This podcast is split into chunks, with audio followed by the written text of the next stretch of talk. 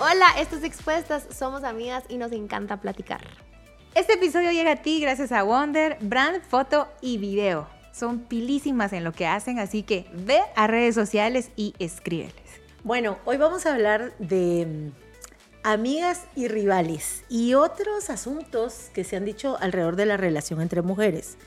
Miren, hay que ver qué es mito, qué es verdad, qué puede suceder, pero que no tiene que ser como la regla y la norma, porque yo creo que no sé, desde pequeñitas de pronto nos, nos, hay una voz social, puede ser que haya una voz familiar, pero hay una voz social que va como propiciando. Y saben que he visto que esta voz social no solo es una voz de mujeres, también es una voz de hombres, que constantemente dicen, no, pero es que entre ustedes siempre hay como rivalidad, pero es que entre ustedes...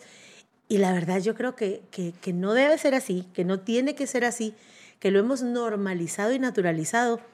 Pero si hablamos de amar a los semejantes, ¿qué hay más semejante a mí que otra mujer?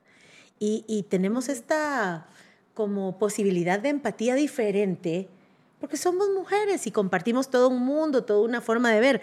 No es que, la, no es que todas las mujeres seamos iguales, pero estamos desde un mismo ser, desde el ser mujer en este mundo. Entonces, ¿qué tanto podemos hablar de esta eh, rivalidad? Mito, ¿verdad? Es falsa, la alimentamos y cómo nos ayuda a nosotras con otras mujeres. y las dos así. este, yo creo que, bueno, pensando en el tema, mis relaciones, eh, y no me quiero ver así de que te va siempre bien o te va muy bien, pero en realidad en este tema mis relaciones han sido bien saludables. Incluso si me pongo a pensar en rivalidad, tal vez ha sido en CrossFit, que yo veo en el pizarrón y quien más o menos está como con las, mis mismas capacidades, yo mm, y que digo, dijo uno quiere ganar, pues, o por lo menos yo quiero ganar. Entonces, em, de hecho, es una, es muy buena amiga mía, eh, se llama Andrea. Andrita, te quiero mucho, mi André. Pero literal ha sido en buen plan, ¿saben? Porque incluso podemos ir las dos y ahí vamos intensas, dándole, dándole, y que me he visto literalmente que ella me va ganando y le digo, y que nos toca correr, supónganse, y ella ya viene de regreso y yo voy apenas saliendo, qué sé yo. Y, y, y ligeramente saco el pie para que se caiga. se los prometo que genuinamente no me dan ganas de hacerlo, sino que le digo, dale André, dale, no pares, literal, dale, dale, dale. Y cuando estamos así bien cerca de, de, que una gane y la otra no, ya saben, ah, pues yo también me pongo así de que quiero, ¿verdad? Pero no ha sido como en plan de, no, que pierda o que le dé algo y que, ¿verdad? Pero creo que solo ha sido eso, no he tenido Qué, qué, bonito el tema. La verdad me gusta mucho porque en primer lugar es amigas. O sea, amigas y rivales, pero salvemos esto. Es decir, que si hay una intención de amistad en cualquier relación que tenga ciertas asperezas o cierta competitividad y rivalidad, que hay una diferencia, eh, me quedo con la primera parte, la intención de las mujeres de relacionarnos, de dar nuestro corazón, de querer vincularnos con otras, de vamos al baño pero vamos juntas, de que qué bonito hacer un té y que llegas y huele a mujer. O sea, nosotros reconocemos que es diferente un ambiente cuando hay hombres y mujeres que cuando hay mujeres. Cuando solo hay mujeres en un ambiente, siempre digo esto, o sea, que puedo en reuniones de mujeres hasta huele rico, no sé qué es la onda, que todo está tan bonito y a mí me encanta, la verdad es que a mí me encanta. Y, y qué bonita es la amistad entre mujeres. El tema está en que una mujer quiere ser la única, un hombre quiere ser el primero, pero una mujer casi siempre quiere ser la única. Y seamos sinceras, eso está muy difícil. No, o sea, en esta mesa hay tres y la analogía que me gusta a mí para eso es como las estrellas, son muchas y cada una tiene su propio brillo, cada una tiene su propio encanto, su propia belleza, sus propios dones, sus propios talentos. Y la verdad es que es desgastante. Y tengo que usar esta palabra, es como con mucho respeto, pero tengo que usarla. Es patético competir con las mujeres que nos rodean, porque la competencia aquí no aplica. Y la competencia tiene su ética. Me encanta el ejemplo que decís con tu amiga. Cabe porque es un deporte, cabe porque hay métricas, cabe porque hay una ética al competir y una meta y un objetivo, pero la competitividad no la podemos llevar a todas las áreas de nuestra vida donde aquí no hay un pulso, es decir, Maya, dame tu puño, yo contra el tuyo. No, aquí no hay competencia.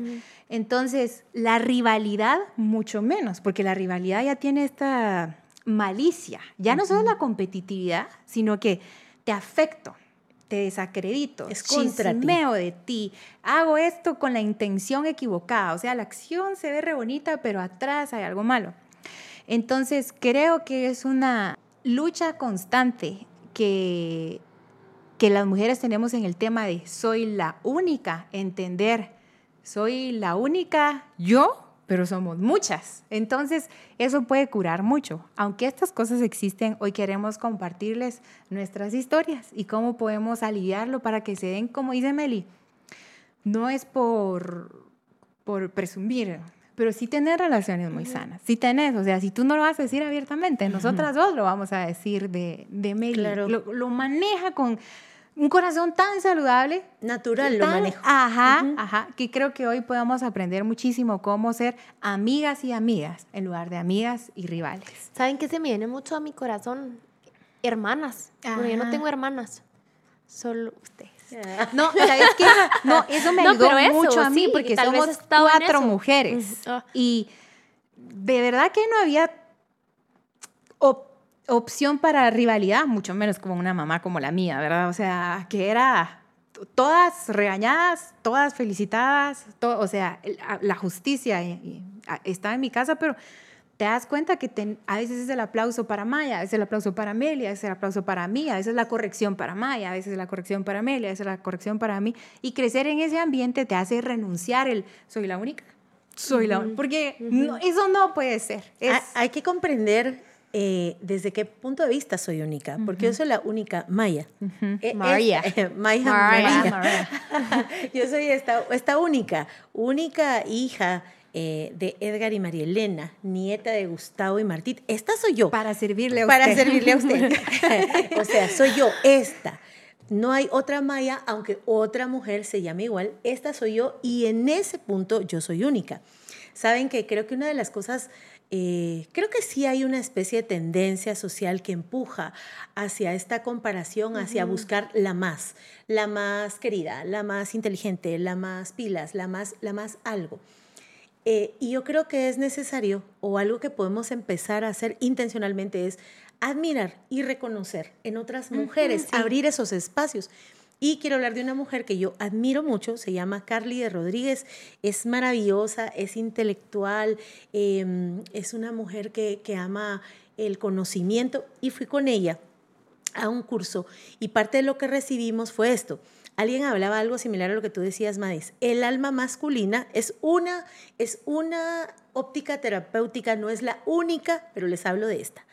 Dice que el alma masculina tenía como una de sus principales debilidades la soberbia, de tal manera que el hombre siempre quiere ser el más y la comparación va Alfa. Ajá, sí, cabal, hacia la superioridad. Entonces, él es el más, el mejor. Por lo tanto, a veces y en cuestiones de celos, ellos reaccionan diferente porque no es como, no, él solo quiere ser el más, el mejor, el acá. Yo estoy, me estoy recordando de una canción. Creo que es, e- es de un bolero desde hace mucho tiempo. Mi abuelita, mi mamitita la cantaba, pero decía, y era un hombre diciendo, ahorita voy, póngame la guitarra. no, pero decía, Música, por favor. Yo quiero, era un hombre cantando, yo quiero que te besen otros labios, así como a- Yo quiero comparar dale, al dale, hombre como en otros labios. Algo así, ajá, síguele. No la Este vas porque yo quiero que te Ah, vayas. Ajá, y a la hora, y mire, eso, y a la hora que yo quiero. Sí, ¿cómo te no? Sí, ajá, sí pues. Y es, yo quiero que te besen otros labios para que compares. Y ella, vaya. Una mujer, es que una mujer no va a mandar, o sea, yo no me hago una mujer cantando, anda, ve". No, porque la experiencia No, pero no. femenina es distinta. a ver, ¿quieren cantar algo? No. Celos. Ese es, ese es como el alma masculina. Y luego, en esa misma óptica, el alma femenina, una de sus debilidades tendía a la envidia. Que al final los dos era la comparación, pero era yo única. Sí, todas somos únicas, pero no somos las únicas en este mundo. Las únicas únicas. Sí. Ajá, exactamente. No somos las únicas únicas. Y reconocer en la otra, creo que abre espacios que de pronto desde la forma en que nos criaron, la forma en que interpretamos el mundo, la forma en que nos relacionamos con otras, en lugar de abrirnos espacio, nos cierran espacios y creo que el mundo por cultura, por nuestros desaciertos como humanidad, a veces es muy hostil con las mujeres para que nosotras entre nosotras le sumemos hostilidad. Sí. Eh, Las dos tenemos que Miren qué lindas. ¿eh? Com- comparte. pase ustedes. No, adelante. Dale, por favor. adelante, por Dale. favor. Pero lo que les iba a decir es que si tú has llevado así tus relaciones, si has tenido mucho esto de amigas y rivales, si, has, si has sentido mucho esto no solo porque haces deporte con tus amigas, sino porque ya lo has llevado a conversaciones, a comparaciones no saludables, a envidia, es porque hay algo que tú tienes que trabajar y me encanta lo que tú dijiste, Maita.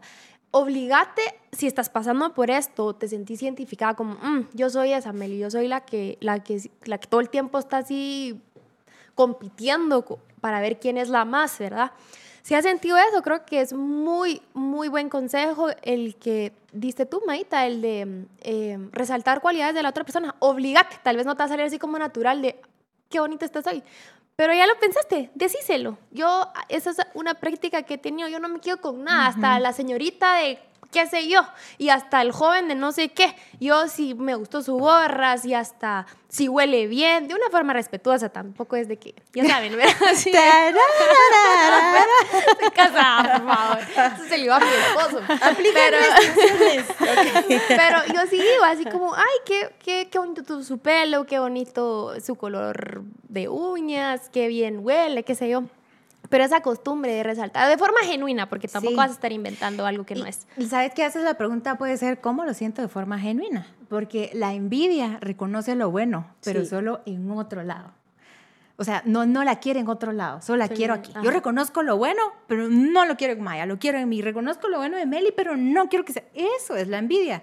Sí, reconozco lo bueno, pero quiero lo bueno en un lugar, en mi ser, en mi vida, en mi contexto, en, en mi historia. Y es, e- ese principio es el orgullo. Y la única manera de curar el orgullo es humillarse. La verdad es que el orgullo es un camino súper duro que uno sufre si no se lo entrega a Dios rápido. Si uno no le entrega a Dios rápido el orgullo, sufre uno y sufre el ambiente en el que uno, en el que uno está. Entonces, humillarse delante de Dios muchas veces es humillarse delante de otros. Porque es bien fácil llegar con Dios a decirle, Dios, yo me humillo delante de ti y llego y me postro y adoro. Qué bonito, qué fácil. Ujú. Pero llegar y humillarme delante de mis semejantes es más duro. Y una de las señales, y que sé y que conozco que mi corazón está humillado delante de Dios, es que me sé humillar delante de las demás personas. Entonces la humillación delante de otros provoca que Dios ya no me tenga que ubicar, que la vida no me tenga que ubicar. Yo sola me pongo en un renglón y este es el renglón. Todas estamos iguales, todas estamos en la misma mesa, todas tenemos derecho y oportunidad. O sea, ya no pienso solo en mí, mi, mi, mi orgullo, yo, yo subirme, yo, tú abajo, porque tarde o temprano, eh, este es un principio bien fuerte del orgullo, vamos a ser como bajados o humillados, mientras que si tomo el camino del quebrantamiento, estoy en paz con todas las demás. Y, ser humilde intencionalmente implica también abrir espacios, reconocimiento. Yo recuerdo cuando, cuando era chiquita en el colegio, em, y lo tengo muy claro, hasta me recuerdo en el colegio, entraron dos chavitos tarde, como a cuarto primario o quinto primario.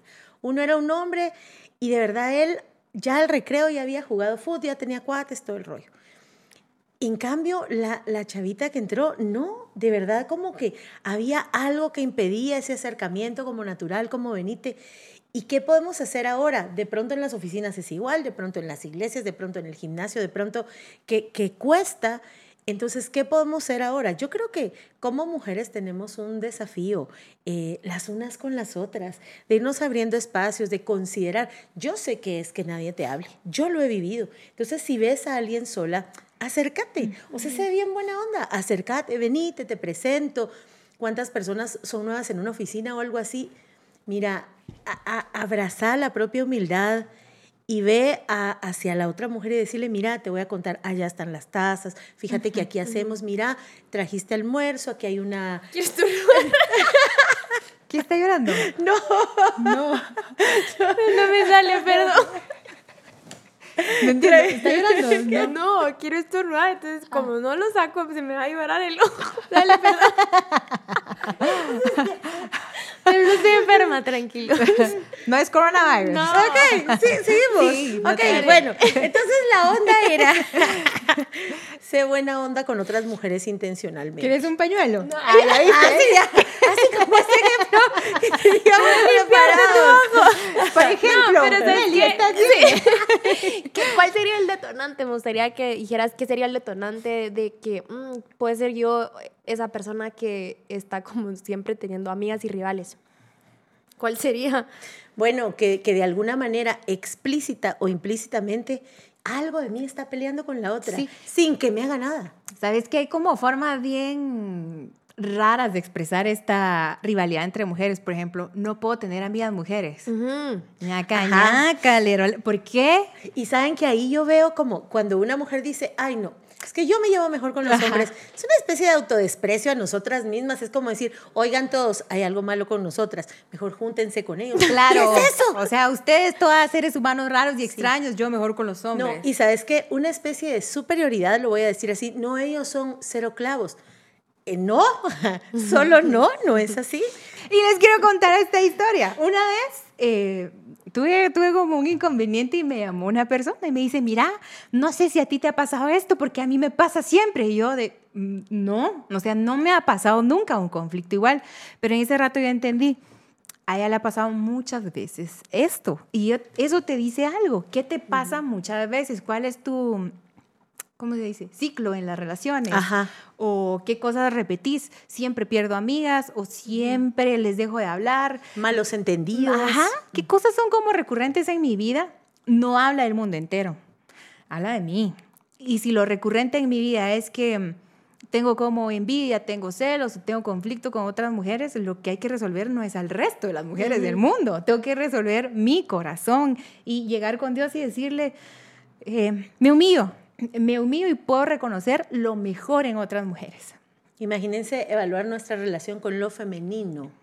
Toda mujer tiene una relación con lo femenino y lo masculino.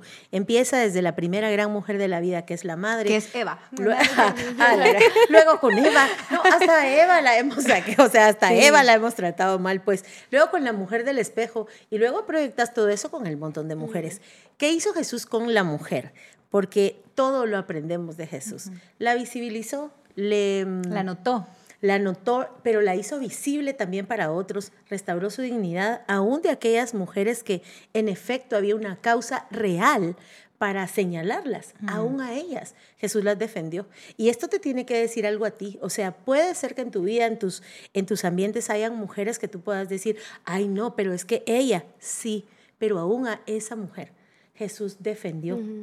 Y la verdad es que yo les voy a decir una cosa, si todos hemos sido esa mujer culpable que Jesús dice, nadie tire la piedra, y todos, todas hemos sido las de las piedras en las manos. Entonces yo creo que un, un ubicarnos en la vida eh, para, para bendición de otros y otras, para, para por lo menos no sumarme a esta competencia, a esta rivalidad. ¿Cómo podemos hacer? Yo no me sumo intencionalmente, ya sabiendo que esto sucede, no me sumo, yo no me sumo, hablo del éxito de otras mujeres, celebro las victorias de otras mujeres, acompaño a otras mujeres, vivo con ellas en su dolor, en sus historias de amor y desamor y aprendo a ser fiel con otras mujeres. Sí, creo que vale la pena evaluar cómo hemos llevado nuestras relaciones, sobre todo con las mujeres, que pues es el tema, ¿verdad? Amigas y rivales. Y este episodio creo que va a abrir, em, ¿qué? Campo a, a otros episodios que vamos a tocar de la envidia, de la comparación, pero ahí estén pendientes de los nuevos episodios. No sé si, si quieres agregar algo más. No, que Nice. hay algo muy hermoso en la amistad y Meli tuvo un- una visión que, mm, no sé, me, me entró mucho al corazón cuando, cuando la empezó a promover y a compartir. Y es que mm, veía mujeres que envejecían juntas. Ay, qué bonito. Y creo que hay una resistencia en envejecer. Y juntas. Pero ¿por qué juntas? Es decir, si envejecemos, no.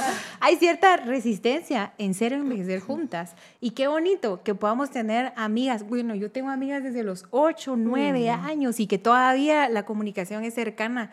Y cuando tú dijiste eso, yo estoy envejeciendo con ellas. Y saben mi historia, sé la de ellas. Y qué bueno que en el camino podamos ir recolectando amigas y ser amigas de, de otras mujeres. Entonces, en general toda esta visión es como muy amplia, pero promueve esto, una, una real hermandad, porque el principio o, la expresión de que yo me amo bien es que se amar a otros bien, ¿verdad? En la medida y en la forma y en la manera saludable que yo me amo, voy a poder amar a los demás.